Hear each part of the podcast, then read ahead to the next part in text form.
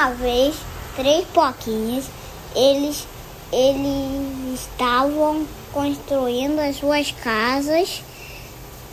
O porquinho do, de lado, ele construiu uma casa de palha. E o porquinho do meio não queria fazer brincadeiras. Ele construiu uma casa de madeira. E o porquinho do lado, ele, o outro velhinho, ele construiu.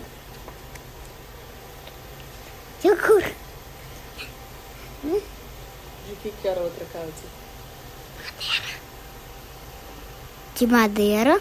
Hum, A- mas até que o lobo mal foi na casa de palha e assoprou e foi embora voando. E até que a outra casa foi ser destruída de madeira.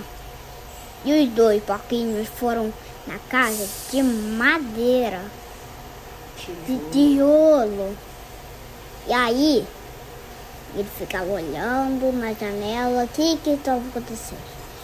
E até que fim, que o lobo assoprou, assoprou e nem a casa desmontou. Até que fim, que o lobo tinha uma ideia. Ele foi, no, foi na chaminé, que aí ele, os três porquinhos botaram no cadeirão, ficaram olhando na coisa o que, que era esses pés. Mas só que era o lobo mau. E só que elas ficaram esperando que o lobo mau ia embora. Mas só que o corpo todo dele foi no caldeirão e só menos a calça de dormir dele e os pés.